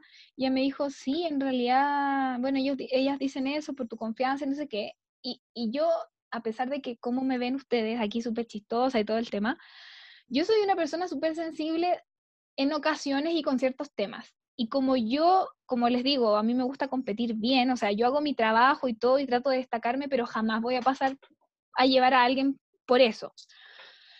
Y, me gusta ayudar cuando puedo. Entonces, eh, yo recuerdo que ya le agradecí mucho por haberme dicho y, y eh, fue súper raro porque en, ese, en esa cena hubo mariachis. Entonces, en un momento nos hicieron pararnos y como bailar un poco, o como hacer fiesta en realidad. Y me acerqué a mi amiga, la que había hecho eh, Cuba, y ella estaba como con el grupo de las que de las que yo les caía mal. Entonces como que yo dije, ay, ojalá no sean todas, porque yo ya me encariñé con estas chicas y, y sería súper fome como que quedarme sola, entre comillas. Y México no estaba en ese momento, no sé dónde estaba, creo que estaba en el baño. Bueno, el tema es que llegué a, llegamos al hotel y cuando llegamos a la pieza, porque yo estaba con Cuba y con México, les dije, chicas, saben que en realidad no, sé que no debería quebrarme ahora, pero necesito conversar. Yo soy de las personas que cuando tiene algo que le duele necesita eh, sacarlo, desahogarse. Entonces les conté y ellas me dijeron que no tenían idea, que ellas como que trataban de tener buena onda con todos, pero que no tenían idea de eso, que, y yo sé que no estuvieron en esa conversación en todos casos. Y me empezaron a decir, oye, no las pesques, tú haces tu pega, nosotros ya te hemos conocido más que ellas, sabemos que tú te lo mereces, porque además ellas habían hablado en algún momento, mis, mis directores en ese entonces me, me llamaban por videollamada para ver mis looks y todo eso, entonces ellos, ellas conocían un poquito más de mi historia y sabían que en realidad jamás fue algo así como comprar la corona. Y yo me quebré en llanto, o sea, lloré en ese momento. Yo soy súper sensible, soy súper llorona y como Miss trato de jamás, eh, obviamente tú no tratas de, de, ser fuerte en ese momento, pero no pude. Me, me, dio mucha pena que ellas pensaran eso y me dio mucha pena que me excluyeran porque eh, yo estaba tratando de ser buena onda, así como chicas, conversemos. Pero nunca pensaste, nunca pensaste, dijiste, esto es mentira, o sea, está bien que ellas lo digan, pero tú sabías la verdad, pues entonces... Sí, pues, sí, es que en ese momento tú... la verdad tenía pena, pero claro. más que nada por, porque yo sé cómo soy y me da mucha lata que piensen que, que no sé, pues que, que, que, soy capaz de comprar una corona. Obviamente ellas no me conocen, pero bueno. Claro. Bueno, y esto se fue desarrollando un poquito como en el día siguiente. Le conté a mis directores también, ellos me pegaron ahí su, no, no me retaron ni nada, pero me dijeron como, oye, tú vas a competir, tú eres fuerte y si ellas están hablando mal de ti, también hay algo positivo dentro de, que significa que tú estás llamando la atención. Estás generando, estás Exactamente. generando miedo. O sea, no, no, es lo que yo quería, obviamente, pero, pero al final, dentro de todo, así como sacando los fome de la historia, como que igual me veían como competencia. Entonces eso igual es bueno. O sea, es bueno como eh, sentir que alguien te ve como, como posible ganadora, en realidad. Entonces, como que ya yo me fui haciendo de poquito mi, mi grupo, entre comillas. Este grupo creo que, eh, porque estoy hablando de que éramos 12, yo tenía dos amigas, más la chica que me contó, que me contó esto, se sumó una más.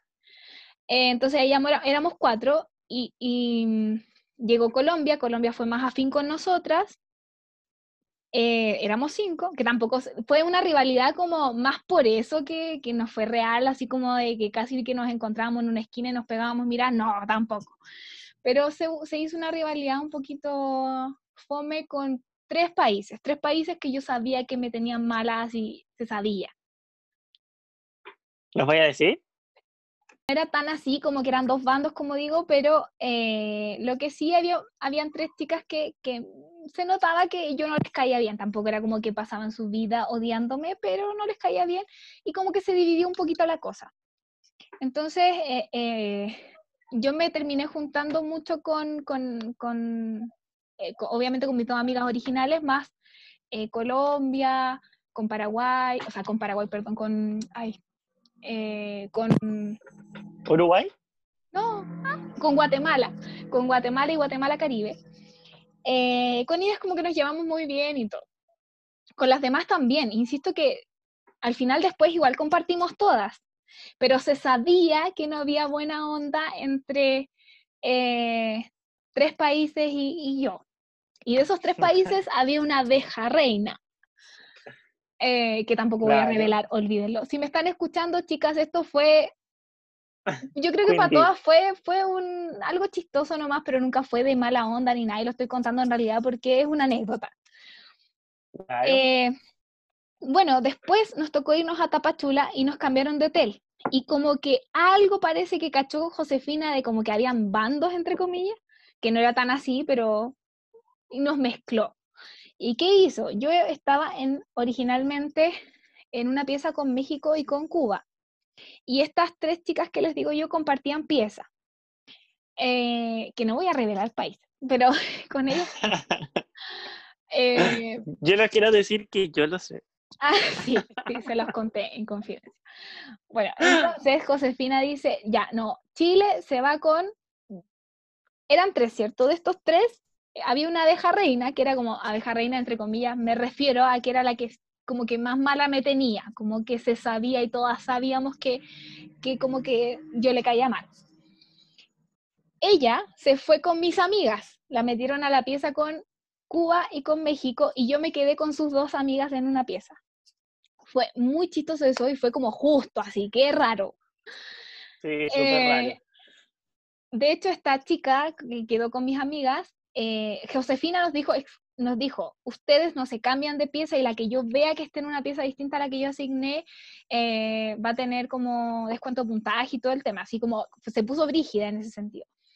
E, claro, es que obvio, Bocacho quería que generar como interacción. Exactamente. Entonces, eh, recuerdo que yo iba subiendo a dejar mis cosas a la pieza que me había tocado y viene la abeja reina, le voy a decir así, y me dice como, oye, Chile, Chile, es que y si nos cambiamos y no sé qué, eh, porque yo estoy con tus amigas y tú obviamente que estás con la mía y no es que haya mala onda, pero... Entre comillas. Claro, no es que haya mala onda, pero como que mejor si nos cambiamos y yo así como, pucha, la verdad me encantaría, pero no quiero tener problemas y no sé, mira, veámoslo bien, pasemos esta noche y vamos viendo, porque tampoco quería ser tan pesada como decirle no, así como Insisto, yo de verdad que no le tiraba mala onda. De hecho, ella fue a buscar cargadores, nadie tenía y yo le presté uno y nunca me lo devolvió. Así que mándamelo, por favor. Ah. Pero yo de verdad, de celular? es que había un adaptador, porque allá el enchufe no es el mismo. Sí, pues. y yo llevaba varios y, y, nadie más tenía, entonces ella andaba buscando un día y nadie tenía y yo le presté uno y se lo quedó. Así que bueno, tienes algo mío. Pero... Aunque tú no quieras, tienes algo mío. Claro. No, pero en realidad que yo sabía que ella me tenía mala, pero yo no soy de andar así como tirándole mala onda a la gente, así que no, para nada eh, iba a ser como, iba a decirle, no, no te presto nada, no, cero posible. Olvídalo. Bueno, así que no quise ser pesada y le dije, mira, vamos viendo y ya pasemos la noche como corresponde, porque en realidad tampoco quiero que, que perjudicar mi participación, porque harto que me costó, ¿cierto? así que... Claro. Bueno, eso Y más encima ya te había esforzado. Obvio, entonces, no, como que era riesgoso. Bueno, y el tema es que yo, las, la primera noche ni me hablaron sus amigas, o sea, ni buenas noches me dijeron. Y yo así como, eh, ya, ok. Como que, no, o sea, me hablaron, pero muy seco, así como, chicas, ¿van a ocupar el baño? No. Eh, oigan, no sé qué, no. Y como que más encima el otro día me dicen como, nosotros tenemos reglas de cuarto. Y yo así como... Ah. ¿Y qué era, cuál es esta Ah, y a todo esto, algo, algo que no conté. El primer hotel era increíble y el segundo hotel, discúlpenme, muchas gracias por tenernos ahí, pero de verdad que era... Yo pensé que no le voy a contar. No, es que no, no, es que fuera, no estoy siendo mal agradecida, por favor, no, no pero es que era mucho la diferencia. yo me acordaba de esa parte de la historia, pero yo dije, ah, no, la no le va a contar, la vomité. no sé. Es que lo encuentro chistoso, porque de verdad que fue para nosotras, para todas, y aquí ninguna puede decir lo contrario. Era un hotel de cinco estrellas para nosotras, y después fuimos a un hotel mucho más modesto. No era, no estoy diciendo que era feo ni nada, pero era de verdad mucho más modesto. O sea, la pieza era mucho más chiquitita, teníamos que compartir los espacios, de verdad, como que no cabían las maletas. Entonces, fue chistoso en ese sentido. Y más encima no estábamos con las personas que nos caían más bien, entonces, em, como que todo calzó. Em, pero eso, no, era un hotel un poco más, más modesto, ¿cierto? Era como eh, más chiquitito, los espacios comunes eran más chiquititos y todo. Y también las camas eran muy distintas porque estaban dos de, les dije, eran camas de dos plazas en el anterior y en estas había una de, dos plazas y la otra era como de estas camas de una plaza que parecías a, lo que hay en los hospitales porque tú te sientas al medio y se cierran. No sé cómo explicarlo, así como silla de playa. Entonces, ah. entonces cuando, ah, y obviamente que yo era la rechazada de la pieza porque las otras dos ya eran amigas, adivinen quién durmió en la, casa, en la cama que se cerraba, adivinen. Bueno, pero no importa porque la pieza de mis amigas, adivinen quién durmió en esa. La abeja reina. La abeja reina. Eh, pero son anécdotas, obviamente. Y fue chistoso el cambio. Bueno, íbamos con el día 6 y adivinen qué pasó, me enfermé, me enfermé a lo maldito, o sea, mal. Ah, bueno, a todo esto, el primer día no me hablaron, pero el otro día como que ya me fueron hablando más y me hablaron de las reglas, que eran reglas ridículas, no era que, me pusieran a hacer algo, sino que eh, nosotras en, el hotel anterior con mis amigas en, en, el cuarto, siempre éramos las primeras en bajar y las que estábamos a tiempo, porque era como una regla para nosotras que teníamos que estar a tiempo, porque obviamente Tú Eso cuenta. Y eso es súper importante. Ya, y estas chicas siempre llegaban tarde, siempre llegaban tarde y muy tarde. Entonces, cuando al otro día nos estábamos arreglando, yo estaba lista, a ellas les faltaba como la mitad, me dijeron, oye, nosotros tenemos reglas, nosotras bajamos hasta cuando la... No, nosotras bajamos solo cuando todas están listas. Y yo así como, pero ya es la hora y ustedes deberían estar listas. Y me dicen como, pero es que esas son las reglas o no vas a cumplirlas. Y yo así como, eh, disculpen chiquillas, pero pucha, la verdad es que igual es una competencia y yo quiero estar a la hora, no es de mala onda. O sea, como las puedo esperar un ratito más, pero no más. y la esperé un ratito más y fue como, eh, ya, me voy. Bueno, chao. Eh, sí, no fue de mala onda de verdad, pero es que... No, es que mira, para la gente que no sabe de concursos, es súper importante llegar a la hora. Y en verdad, en la vida debería ser súper importante llegar a la hora. O sea, cuando alguien te dice juntémonos a tal hora, uno a tal hora tiene que llegar porque eso es como. Es un, una muestra de respeto. Una muestra de respeto y además estás jugando con el tiempo de la otra persona. O sea, si tú llegas tarde, como que estás jugando con el tiempo de la otra persona y es súper feo porque al final no todo el mundo una persona te dedicó un tiempo específico para ti y tú lo estás desperdiciando, entonces es como feo. Sí, o sea, yo en mi vida cotidiana, o sea, como que sí, obviamente a veces llego tarde y todos mis amigos de repente me lesean, pero, pero en esto para mí es como un trabajo, es como una disciplina. Entonces, si yo llego tarde, algo se va a atrasar. Entonces, obvio. yo pienso igual, exactamente igual que tú. De hecho, yo, no sé, cuando es como trabajo, es como obvio. a eso sí, yo sí llego tarde como a juntar Trabajo. y ahí, pero discúlpenme. Claro, igual como cosas más relajadas, como lo siento amigo, me pasó tal cosa, pero ustedes me quieren, me entienden. Ah. Le tocará a otro en otro momento. Claro. Pero ya sí, continúa. Entonces Perdón el tema es que yo ba- no, no, bajé y obviamente que, pero después se fueron soltando porque se dieron cuenta que Rompiste yo, la regla. sí, yo, yo creo que también se dieron cuenta que tampoco yo era súper pesada, si yo no, en realidad, no sé, teníamos quizás formas distintas de competir, no sé, pero después igual nos hablábamos y, no así como súper amiguis, pero igual nos conversábamos y como que con ellas no tengo mal recuerdo de, de, del haber estado en la pieza, aparte que, ya, ahora sí, como a los seis días de competencia, ya estábamos en Tapachula, me enfermé, me enfermé mal, mal, mal, mal. ¿Cómo pasó? Yo en el día me sentí mal. Y cuando ya está, habíamos llegado al hotel, como para dormir y todo, eh, yo estaba en la pieza de mis amigas porque en el día, en realidad, la- cuando estábamos en el hotel, yo me iba a la pieza de mis amigas y adivinen quién se iba a la otra pieza. Era como obvio. Entonces estaba en la pieza de mis amigas y de repente me siento y yo ya me había sentido mal todo el día y le digo a, a Amber, le digo, voy a vomitar. Y ella me dice, no, pero espérate, voy a ver si alguien, o sea, porque justo el baño estaba ocupado y me dice como, déjame decir al baño que salgan para que puedas vomitar. Y yo así como, ya. Y, y como aguantándome, yo soy una persona que no vomita nunca, yo me aguanto el vómito. Yo sé que no está Ah. bien y me van a retar, pero yo de verdad odio vomitar. Yo creo que hace 10 años que no vomitaba porque me aguanto, o sea, de verdad que hago todas las técnicas para no vomitar y no vomito, y no vomito. Pero fue tanto en ese momento que me acuerdo que Amber golpeó el baño y yo así como, no, y me paré y estaban mis amigas ahí, estaba Guatemala, estaba México, me dice como, espérate, espérate, y me sacan de la pieza y estaba la ventana del pasillo abierta, la del pasillo del hotel. Me dicen como, vomita acá y me llevan corriendo y yo vomité por la ventana del hotel, o sea, por la ventana del hotel.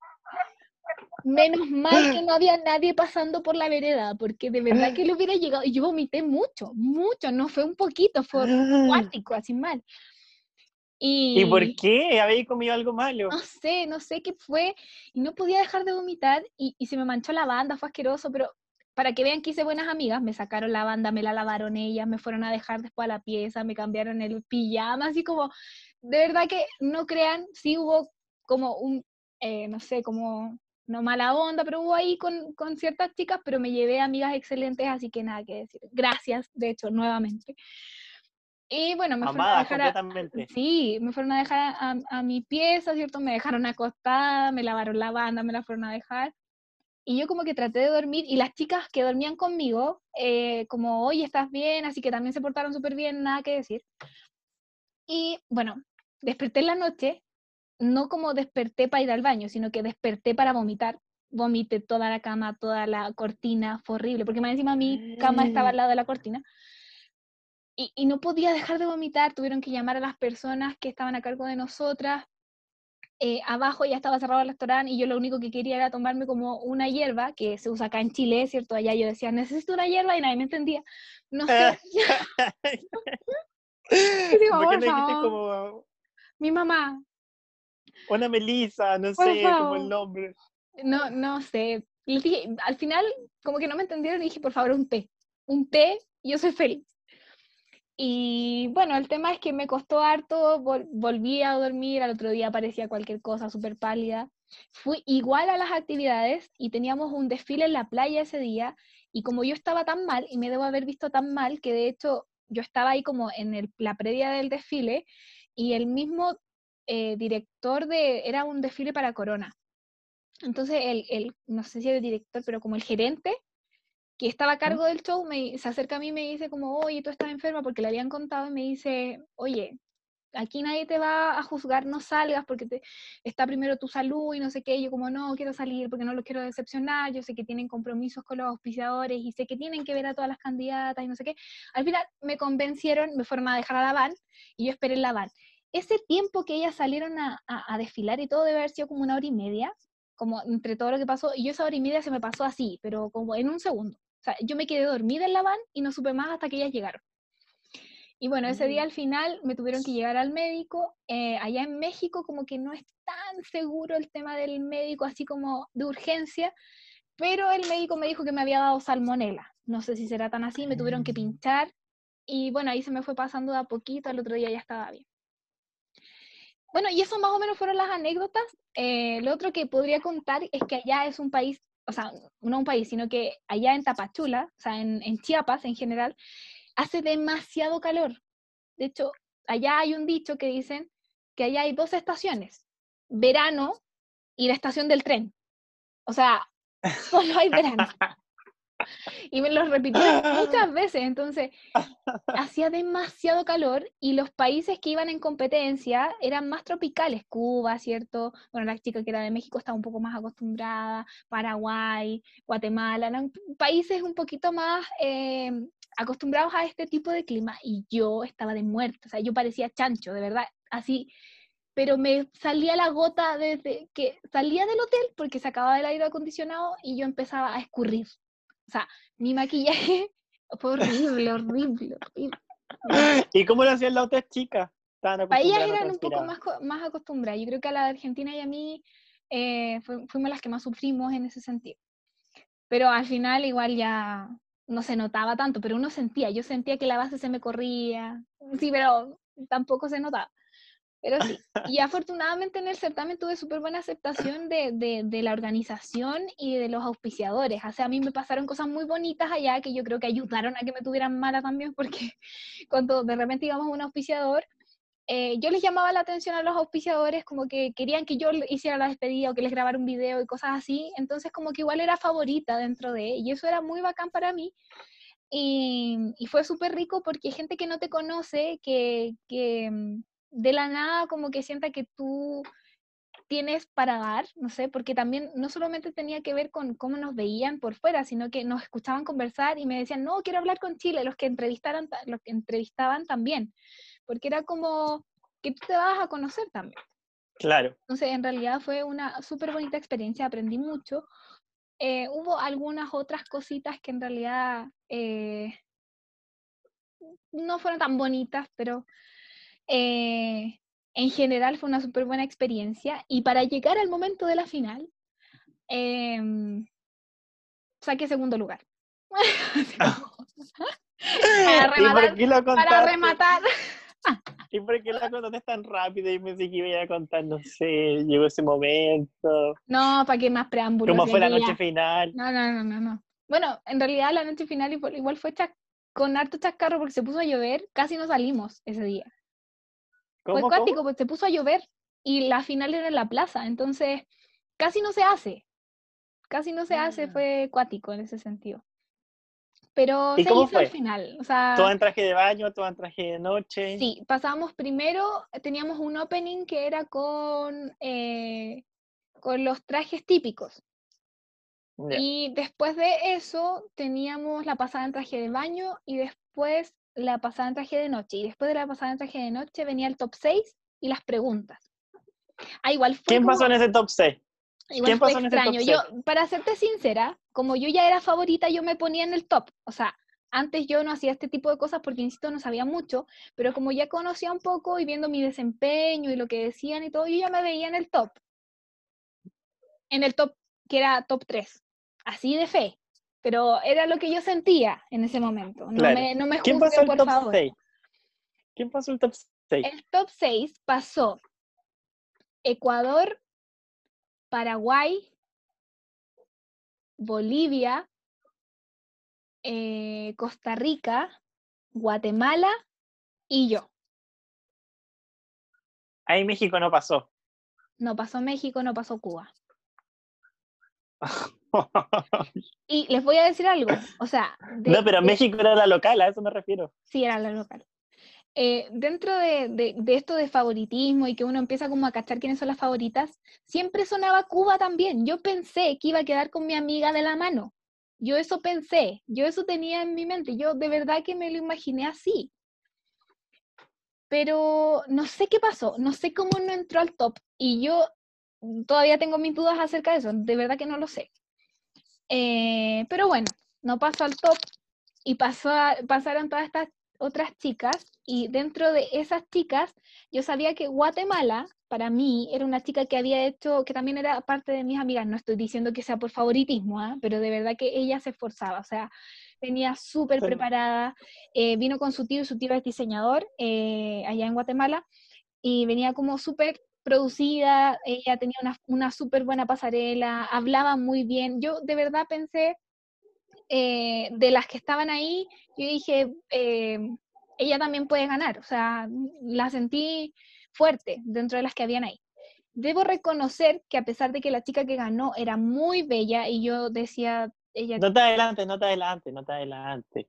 Bueno. Cuenta después qué pasó ahí en el top 6. en el top 6 yo estaba con cara de, ¿qué pasó aquí? O sea, sinceramente, ah, y como, ¿qué onda?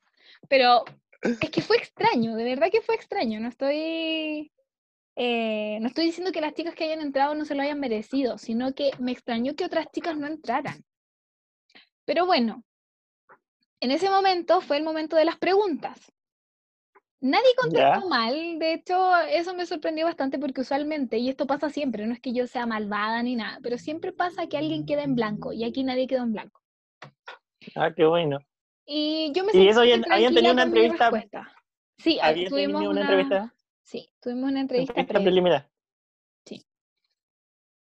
Eh, bueno, yo en realidad sabía que eh, que había respondido bien, así que estaba tranquila por ese lado, sabía que también a muchos... ¿Y te acordé que te preguntaron? Ay, me preguntaron algo así como, como qué, qué, eh, qué opinaba yo acerca del el uso del celular en los niños, algo así. Algo así era como de la tecnología con los niños. Claro. Em, pero me sentí muy tranquila a responder, la verdad y, sentí mucho apoyo de Chile. Yo creo que eso fue una de las cosas más bonitas que viví, porque como ya les dije antes, como, eh, como que me habían dicho como que no estaba como hecha para esto necesariamente y así, pero ya estando allá y subiendo fotos de la competencia y los comentarios que hacían y que fui elegida para varias cosas también de los auspiciadores, como que empecé a sentir mucho cariño desde Chile, desde los misólogos, como no, lo estás haciendo increíble, tú vas a ganar. Entonces todo esto como que me dio confianza igual, me, me, me sentí súper apoyada y eso fue muy... Te potenció. Sí, fue muy, muy lindo. Entonces ya, estando en el top 6, contestamos la pregunta, ¿cierto? Y yo hice como mis cálculos en cuanto a quién había, cómo habían contestado. Y yo dije, ya, yo creo que sí estoy en el top 3. Em, al top 3 pasamos Guatemala, Paraguay y yo. Yo, esto es total sinceridad, aquí no creo que después me digan como no, está diciendo que no sé qué, total sinceridad. Por el trabajo que habíamos hecho durante la competencia, por la respuesta. No hubo una nueva pregunta. Todo eso, no, no hubo una nueva pregunta. Como por, hubo una, una pasarela final nomás, con una chica que cantaba. Eh, por todo eso yo pensé que podía ganar en ese momento. Yo sentí que, que, que, el primer lugar podía ser mío. Obviamente que las otras dos chicas tenían muchas aptitudes, pero fue una sensación eh, como de sí, yo creo que puede ser. Como, como otras veces uno no la siente así. Bueno, entonces, eh, cuento corto porque en realidad no hubo más. Guatemala, tercer lugar, es Miss Piel Dorada Latinoamérica. Muy feliz por ella porque ella e, era la más bajita y, y como que siempre que conversábamos ella me decía que, que ella por bajita nunca la dejaban, como que también tuvo como rollos ahí con respecto a su, a su apariencia, pero aunque ella es regia, pero más que nada a su altura. Entonces ella se sentía como, eh, yo sé que para ella fue como demasiado bacán eso y además fue con su tío y, él también estaba súper contento. Demasiado logro. Sí, fue muy, muy, muy hermoso. Y ya estando tomada de la mano con Paraguay, yo dije, eh, Paraguay era preciosa. O sea, de verdad era, yo creo que era la más, eh, más, la que más encajaba con este estereotipo de Mises que, que hemos hablado siempre, como alta, estilizada, cierto bonito rostro y todo. Eh, entonces ella era como la que más eh, cumplía con este, eh, este estereotipo. Pero yo sabía y sentía que había hecho un súper buen trabajo. Entonces estaba como ahí, yo dije, a ver, ¿qué, qué depende? En todos los certámenes pesan distintas cosas.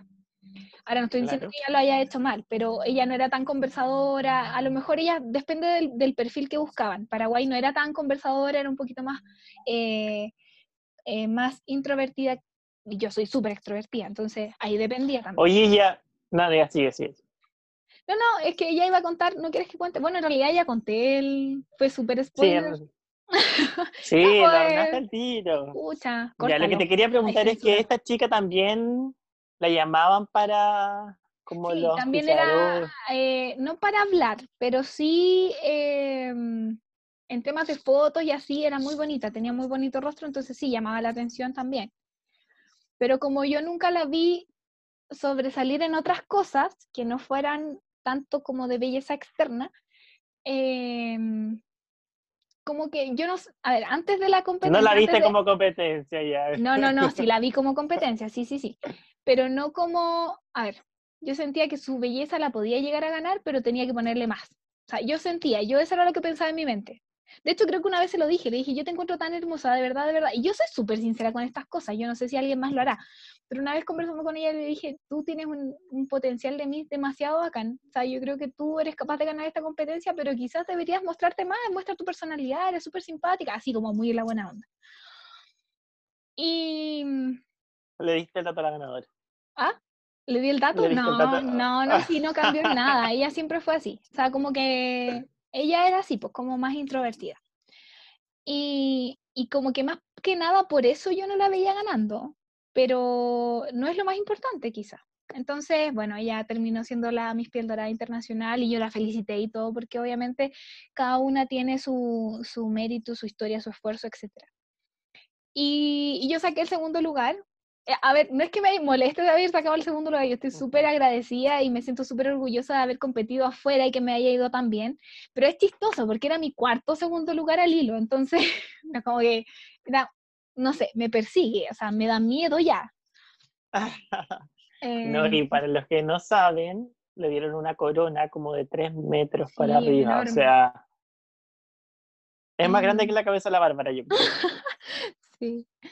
Bueno, y ahí volví a, volví a Chile muy contenta porque había hecho amigas y, bueno, y la verdad es que yo sentí que me había demostrado a mí y a los demás que yo era capaz de hacer esto independiente a todo. Entonces, fue algo súper potente, una experiencia que agradezco enormemente y, y eso, en realidad, feliz de, de, la experiencia. Me alargué muchísimo, aquí llevamos como una hora y media. Disculpen, a lo mejor va a ser el podcast más largo, pero había que terminarla porque si no hubiéramos tenido que hacer parte 2 Así que... Sí, igual siento que fue triste que no contara ahí, que te lo tanto y no contara ahí lo del Miss América Continental. Ay, sí, pucha, es que ya, pero lo vamos a cortar con Tito, porque en realidad tampoco duró tanto el certamen. pero, Hubo mucho cagüín en ese certamen.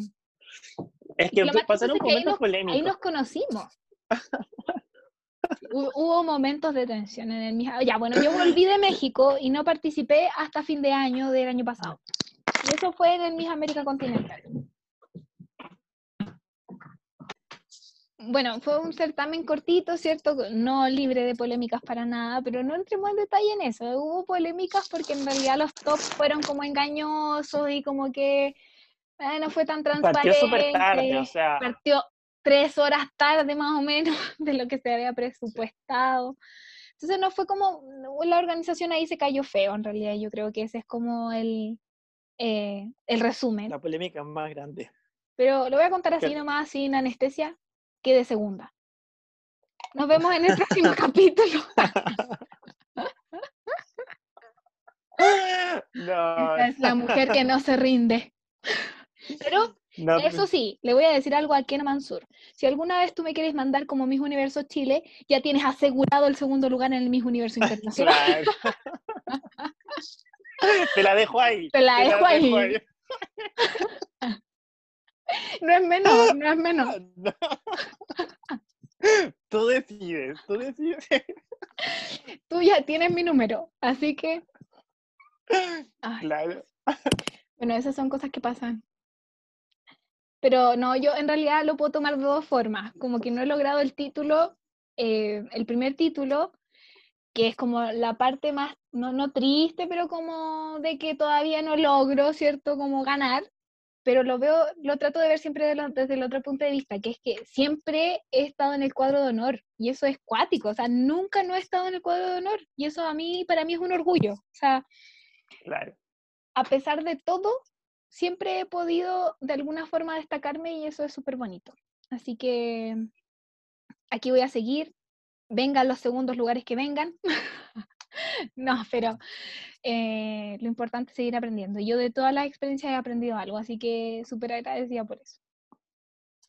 Ya, yo creo que tenemos que dar por finalizado este segundo capítulo porque nos salió un poquito más largo de lo previsto. Eh, y cuéntenos de qué quieren que hablemos la próxima semana. De qué les parece. Vamos a hacer una encuesta en nuestras redes sociales para preguntar qué quieren. Vamos a poner dos opciones y bueno, y ustedes deciden qué quieren que hablemos el próximo martes. Yo creo que va a ser algo muy distinto a lo que hemos hablado actualmente porque la verdad ya deben estar aburridos de hablar de mí. Yo también. No, pero, no, pero yo encuentro que esto era súper necesario que tú contaras tu historia de, de cómo viviste los concursos por dentro. Mm, que actualmente Bárbara está participando en otro concurso. Ah, sí, me voy a hacer campaña al tiro. Así que sigan las redes sociales de Mis Continentes Unidos Chile. Eh, yo estoy participando en Mis Continentes Unidos Chile. Cuando termine la pandemia, veremos qué, qué pasa con el certamen, pero seguimos en competencia. Estoy muy contenta por eso, porque de verdad que es algo que a mí me gusta hacer y pase lo que pase, lo voy a seguir haciendo hasta que tenga 27, porque después ya no se puede. no, y la Bárbara lo está disfrutando de una manera que usted no lo cree ni se sigue preparando. O sea, a pesar de todo, ella se sigue preparando. Sí, ya, ya no me hagáis propaganda. Oh. Ah, demasiado, demasiado cariño de amistad. Ya, bueno, no se está preparando para toda la competencia, Bárbara no está preparando, se está engordando en la cuarentena. Sí, de hecho, si ustedes no me están viendo, pero yo estoy pesando alrededor de... No, mentira.